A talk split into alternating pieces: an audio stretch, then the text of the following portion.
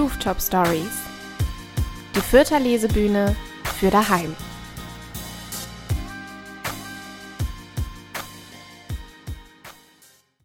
Kuckuck, herzlich willkommen zu einer neuen Ausgabe der Rooftop Stories.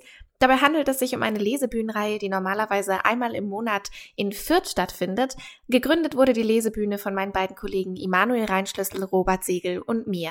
Da wir natürlich momentan nicht auf Bühnen stattfinden können, gibt es diesen Podcast und ich freue mich sehr, ihn moderieren zu dürfen. Mein Name ist Lara Ermer und wir starten in diese Lesebühne traditionell mit Musik. Heute kommt sie von Katrin Freiburghaus, die ist aus München und macht ganz zuckersüße, herzerwärmende Lieder. Ich freue mich sehr, dass sie dabei ist. Viel Spaß mit ihrem ersten Song mit dem Titel Kekse backen. Wenn wer auf meine Tür zurennt, durch sie hindurch zu fegen, mach ich sie auf und gebe ihm Zeit, es sich nochmal zu überlegen.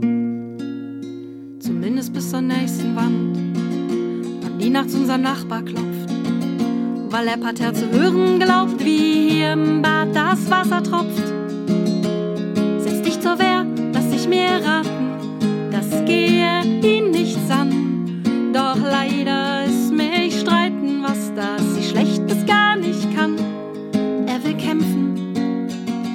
doch ich kenn nur T9. Bin zu müde, zu friedlich und zweieinhalb Kilo zu klein.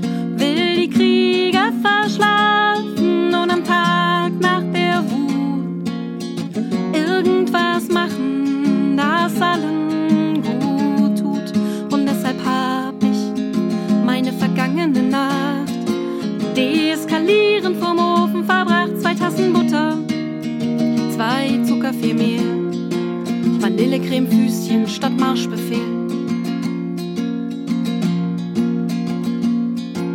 Wenn du gepanzert vor mir stehst, als Ritter unserer Liebe, räum ich das Langschwert zum Besteck und sag, wär schön, wenn das da bliebe Wozu soll das denn führen als Dreck auf der Tapete, der noch Wut von gestern pappt wie warm gewordene Knete?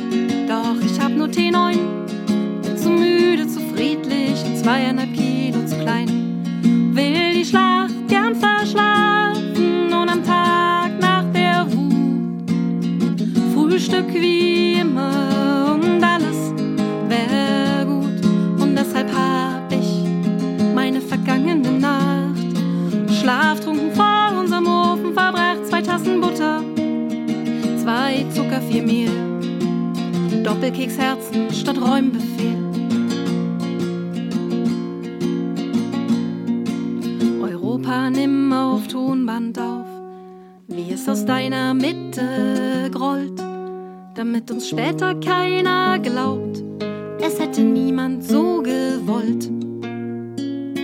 Dass Angst auf deinen Feldern im Herbst strohdumme Früchte trägt und du an deinen Mauern lauschst, ob hinter ihnen dein Herz noch schlägt.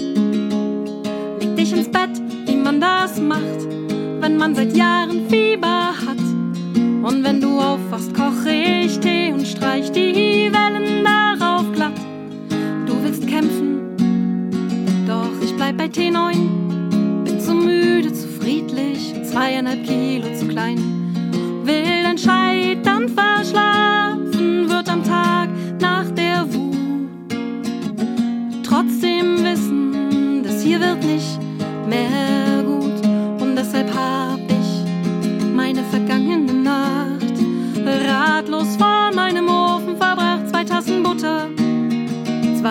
zwei Zucker, vier Mehl, Myrrhe, Blumen und Sterne statt Schießbefehl. Man trifft keine Entscheidungen, wenn man seit Jahren Fieber hat. Und wenn du aufwachst, koch ich Tee und streich die Wellen darauf passend zum eben gehörten Song gibt es von Katrin ein komplettes Album mit dem Titel Keks und Frieden. Ihr werdet ja aber auch noch zwei weitere Songs in dieser Ausgabe von ihr hören. Weiter geht es erst einmal mit unserer ersten literarischen Gästin der heutigen Ausgabe. Dabei handelt es sich um Jule Weber.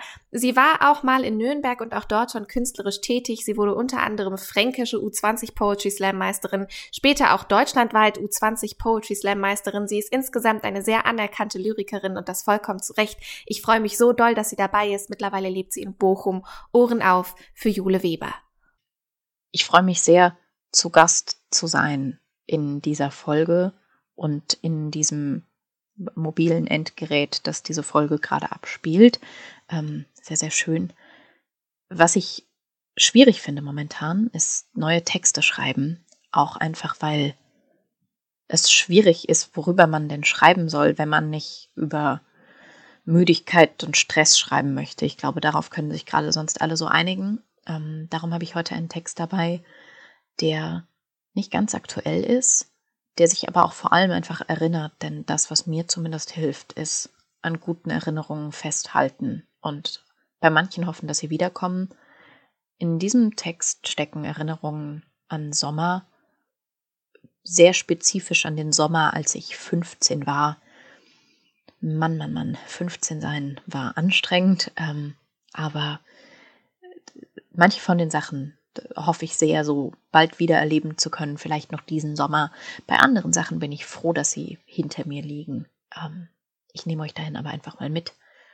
Der Text heißt, der Regen riecht nach deinen Sommersprossen. Die Erinnerung an diesen Sommer riecht nach überreifen Erdbeeren und Waldboden.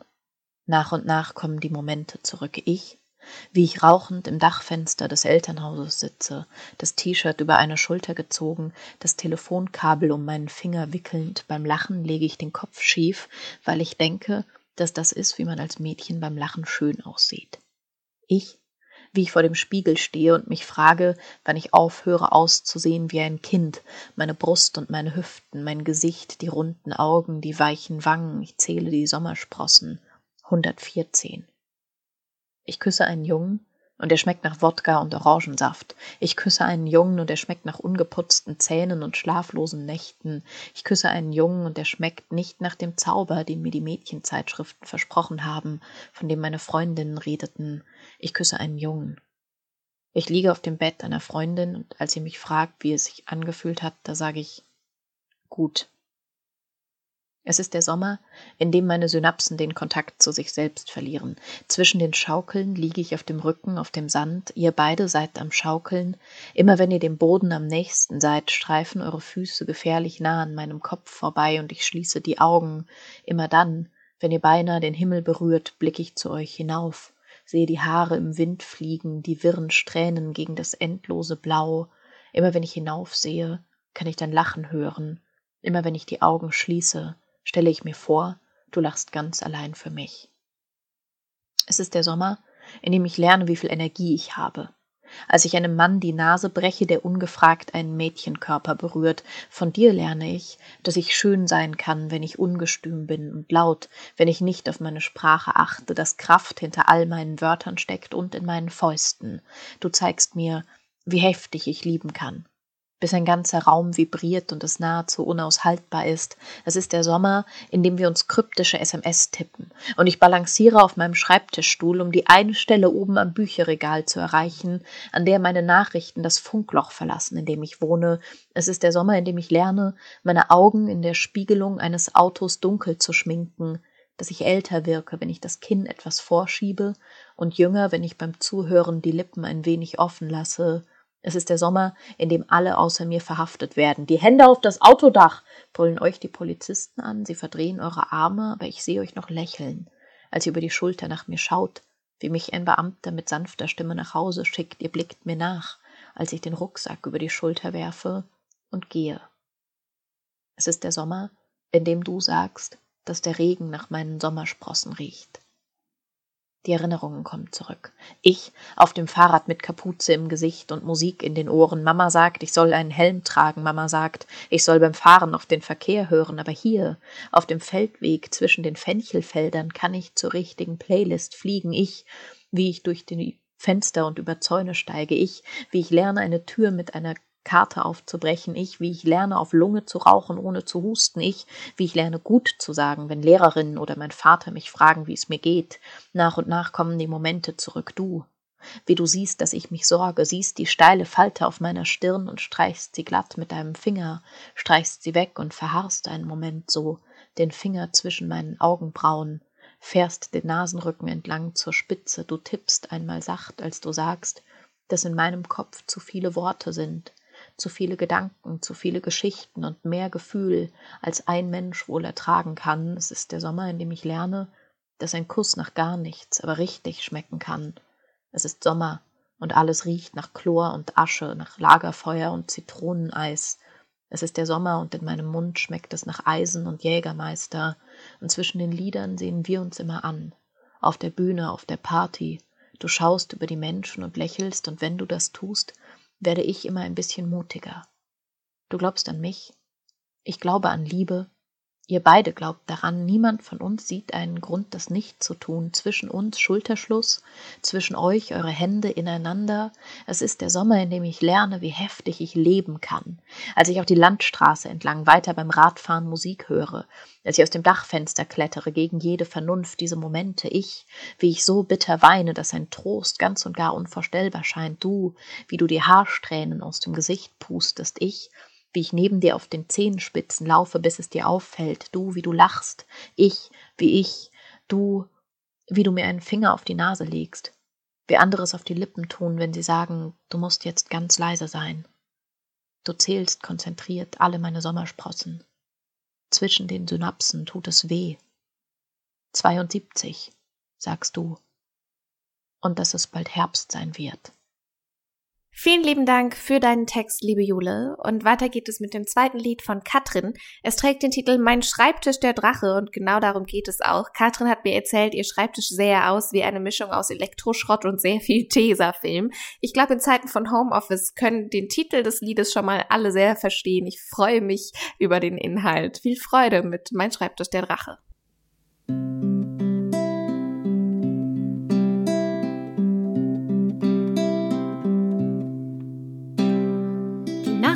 Nacht ist vorbei, wenn der Drache grimmig im Morgengrau faucht, abhebt und feurigen Atems Waldbrand ins Spielzeugland haucht. Wenn Felix im Halbschlaf hier einzieht, vor dem's dir quartalsweise graut, weil der dich entweder für sich allein will oder dir deine Buntstifte klaut. Grundsätzlich finde ich das spannend, aber leider nicht 20 nach 4. Um die Uhrzeit ging ich früher erst schlafen und dein Grundnahrungsmittel war Bier. Ich schaff's fast, das nicht mehr zu machen und find's auch nur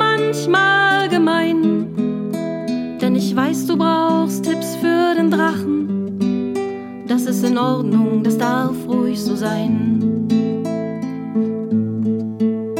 Aber an einem Ort bleib ich sieben. Schlag Papiertiger in meinen Bann. Lass alles, was stresst, ewig liegen mit bunten Erinnerungsaufklebern dran. Zwei Quadratmeter Chaos, auf denen mich das Erwachsensein kann. Vielleicht kaufe ich irgendwann Ordner, aber ich ganz allein entscheide wann. Ich habe seit mehreren Stunden keine wichtige Deadline verpennt. Respektier Kontobelege als Akten, die man nicht ungelesen verbrennt. Alltag braucht Muster und Regeln. Im günstigsten Fall System. Leben. Gelegentlich finde ich's fast schön.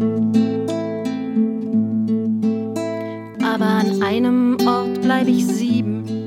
Schlag Papiertiger in meinen Bann. Lass alles, was stresst, ewig liegen mit bunten Erinnerungsaufklebern dran. Zwei Quadratmeter Chaos, auf denen mich das Erwachsen sein kann. Vielleicht kaufe ich irgendwann Ordner aber ich ganz allein entscheide wann. Denn an diesem Ort bleibe ich sieben und schlag Papiertiger in meinen Bann. Lass alles, was stresst, ewig liegen mit bunten Erinnerungsaufklebern dran. Zwei Quadratmeter Chaos, auf denen mich das Erwachsensein kann. Vielleicht kaufe ich irgendwann Ordner, aber ich ganz allein entscheide wann. Wenn die Ängste im Dutzend marschieren und wir beide sind nur zu zweit, dann öffnet mein Schreibtisch drei Fächer für Felix, die Drachen, die Zeit. Unsere zweite literarische Gästin ist Buchautorin. Es ist Rebecca Knoll, die schon mal bei uns zu Gast war. Es ist so schön, dass sie sich wieder dazu entschieden hat, für uns zu lesen. Und was genau sie dabei hat, erklärt sie euch selbst. Hallo und vielen Dank für die Einladung. Ich freue mich sehr, dass ich bei Rooftop Stories lesen darf. Es ist für mich das zweite Mal. Beim ersten Mal gab es noch kein Corona und ich durfte live ähm, vor Publikum lesen. Damals habe ich einen Prolog eines Romans mitgebracht, der noch nicht ähm, fertig war und auch noch nicht erschienen ist. Heute bringe ich genau diesen Roman als fertiges Werk sozusagen für euch mit ähm, und möchte einen Teil aus der Mitte vorlesen. Zum Hintergrund.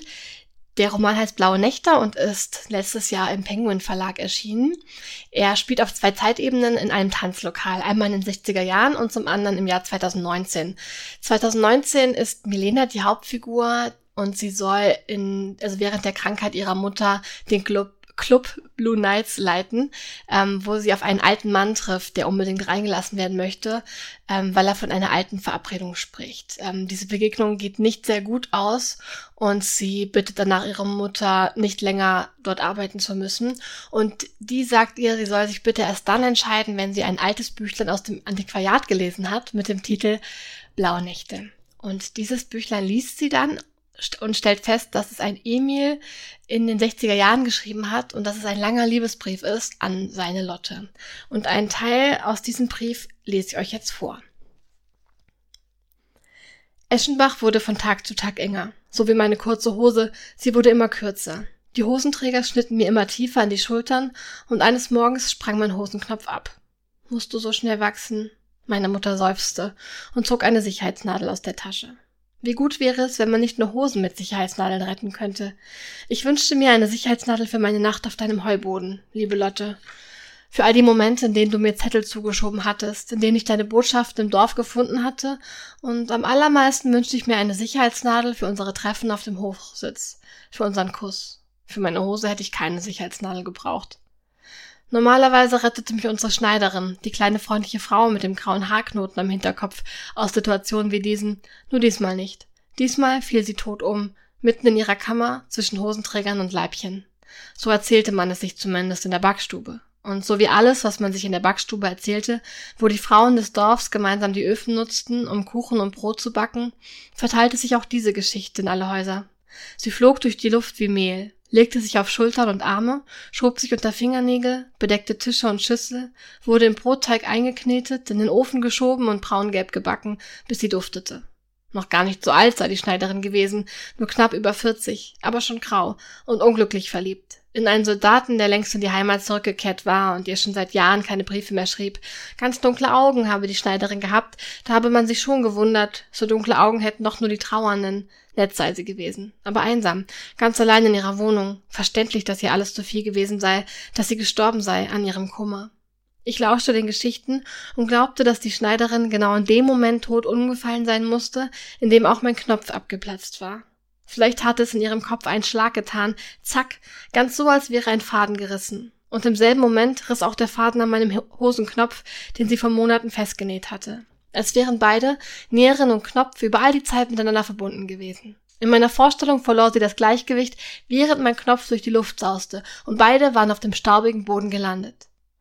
Wenn das mit meinem Knopf geschah, konnte es da nicht sein, dass sich mit dem Tod der Schneiderin auch alle anderen Knöpfe lösten, die sie je festgenäht hatte? Dass alle Nähte rissen, alle Wollfäden sich aufdröselten, dass sich überall Löcher und Risse auftaten im ganzen Dorf? Ich lief durch die Straßen und beäugte fremde Hosen, Hemden und Kleider, Doch meine Hose war anscheinend als einzige betroffen gewesen. Junge, du brauchst eine neue Hose. Es führt kein Weg daran vorbei. Wir fahren in die Stadt. Wir fuhren mit dem Zug. Dafür hatte sich mein Vater die gelbe Weste angezogen, eine gelbe Krawatte, auf seinem Kopf thronte sein dunkelbrauner Hut. Es war einer seiner guten Tage, die Hände hielt er ruhig, heute hatte ich nichts zu befürchten. Meine Mutter faltete die Finger im Schoß, ihr Rock war genauso gelb wie Vaters Weste. Es wurde aber auch Zeit, dass wir gemeinsam einen Ausflug machen, sagte sie. Ich sah aus dem Fenster. Mein Magen schmerzte. Mit jedem Zug fuhren wir, nee, mit, je, mit dem Zug fuhren wir weiter, als ich es mit meinem Fahrrad je geschafft hatte. In der Stadt könnte ich dir möglicherweise ganz nah sein. Was wäre, wenn ich dir irgendwo begegnen würde? Ich stellte mir vor, wie ich aus dem Zug stieg, mich auf dem Bahnsteig umsah und du zwischen den eiligen Menschen stehen würdest, in einem grünen Kleid, mit einem lauten Lachen. Als wir ausstiegen, entdeckte ich viele Mädchen in grünen Kleidern. Ich hörte viele Frauen lachen, doch du warst nicht darunter. Schau dir diese jungen Leute an. Stirnrunzelnd sah mein Vater meine Mutter an. Beide blieben mitten auf dem Bahnsteig stehen und blickten sich um. Hellblond, Straßenköterblond, brünett, hier und da wippten volle Mähen in der Sonne. Die Jungs hatten in der Stadt lange Haare, fast genauso lang wie die Mädchen. Langsam gingen wir weiter, durch die volle Bahnhofshalle, zwischen Zeitungskiosken hindurch, bis hinaus auf die Straße. Die Langhaarigen wurden immer mehr. Sie schlenderten in Blutjeans und mit Zigaretten zwischen den Fingern über den Bahnhofsplatz. Hier und da saßen sie in kleinen Gruppen in der Sonne und rauchten. Manche von ihnen hatten kleine Transistorradios dabei. Sie hatten sich im Kreis drumherum versammelt, hielten die Augen geschlossen, lauschten und nickten im Rhythmus. Ich konnte die Klänge kaum hören, doch ich ahnte, dass die Sender eingeschaltet waren, die mir meine Eltern immer verboten hatten. Das ist nichts für dich, hatte meine Mutter beschlossen, als sie mich vor dem Radio erwischt hatte. Dann hatte sie mich weggeschoben und im Rädchen gedreht. Dass bloß dein Vater nichts davon erfährt. Manchmal hatte ich mit Freunden trotzdem heiße Musik gehört, aber heimlich. Bei Konrad zu Hause hatten wir uns ans Radio schleichen können. Für mich hatten die Lieder von Bill Haley und Elvis Presley gefährlich, verboten geklungen, so wie ein Sturm, ein Orkan und ein bisschen wie harte Ohrfeigen. Ich musste den Kopf im Rhythmus bewegen, wenn ich sie hörte. Ich musste mit dem Fuß wippen, mit den Schultern zucken und lächeln. Skandalös, dass diese Halbstarken ihre Musik hier in aller Öffentlichkeit hören durften, sagte mein Vater jetzt und schüttelte den Kopf. Das sind Gammler, erklärte meine Mutter wichtig. Das haben sie erst letztens in der Tagesschau gebracht. Sie arbeiten nicht, sondern träumen den lieben langen Tag. Man, manche fahren per Anhalter umher und leben jeden Tag in einer anderen Stadt auf der Straße. Tatsächlich. Mein Vater schüttelte den Kopf. Die Haare, die Musik, es passt alles, du hast recht. Ich hätte nicht gedacht, dass die Gammler so schnell auch bei uns ankommen. Und dass sie diese Frisuren wirklich schön finden. Sie wollen aussehen wie die Beatles, warf ich ein.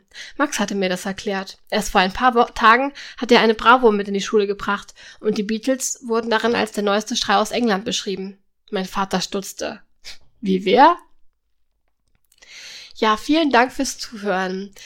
Ähm, ein kleiner Hinweis noch von mir an dieser Stelle, falls ihr Lust habt, ähm, auch in meinen Podcast reinzuhören. Er heißt Platonisch Nackt und darin spreche ich mit einer sehr guten Freundin, die Psychologin ist und wir nähern uns da ähm, Themen, die uns beiden interess beide interessieren aus der psychologischen und aus der schriftstellerischen äh, Perspektive sozusagen. Ähm, sprechen zum Beispiel über Figurenentwicklung, aber auch über verschiedene Diagnosen im psychologischen Bereich ähm, und würden uns natürlich sehr freuen, wenn ihr da mal vorbeischauen möchtet. Vielen Dank auf jeden Fall fürs Zuhören und für die Einladung. Tschüss! Vielen lieben Dank, liebe Rebecca, auch für deinen Beitrag. Falls ihr jetzt auf den Geschmack gekommen seid, könnt ihr euch ja einfach alle ihre Bücher im Komplettpaket kaufen. Ich halte das für sehr empfehlenswert. Ich bin mir sicher, sie würde sich freuen. Es wäre insgesamt wie immer schön, wenn ihr unsere KünstlerInnen unterstützt, indem ihr zum Beispiel Jule Weber in den sozialen Medien folgt. Man kann sich auch als UnterstützerInnen an ihrer Arbeit beteiligen, indem ihr, wie gesagt, Rebeccas Bücher kauft und indem ihr Katrin Freiburgs Haus Album rauf und runter hört. Von ihr gibt's jetzt noch den Song Warp Mr. Zulu. Es handelt sich um ein Lied, das sie selbst immer gerne hören wollte und das hat leider niemand gemacht. Also hat sie selbst geschrieben, Warp Mr. Zulu.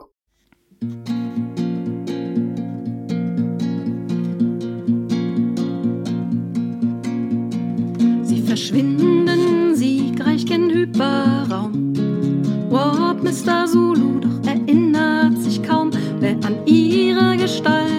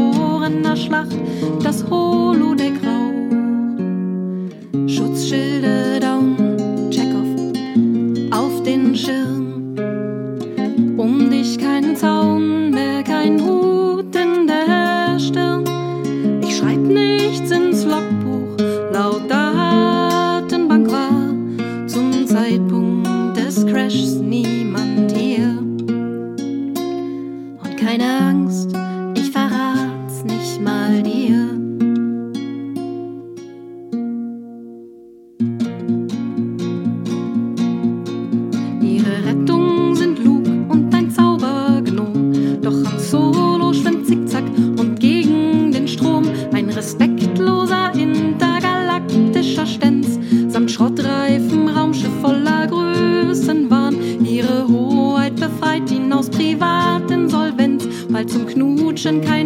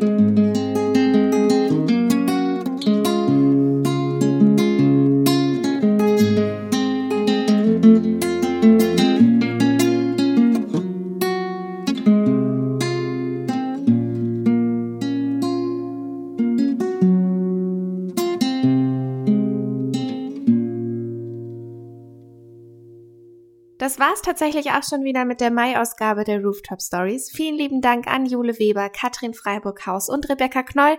Bitte, bitte unterstützt diese Künstlerin so gut ihr könnt auf allen Kanälen. Vielen lieben Dank an euch fürs Zuhören und vielen Dank an die Stadt Fürth und die Volksbücherei Fürth für ihre Unterstützung. Uns gibt's auch nächsten Monat wieder am ersten Donnerstag des Monats, so wie es aussieht, auch wieder als Podcast, aber auch darauf freue ich mich sehr. Bis dahin, bleibt gesund und passt auf euch auf. Ciao.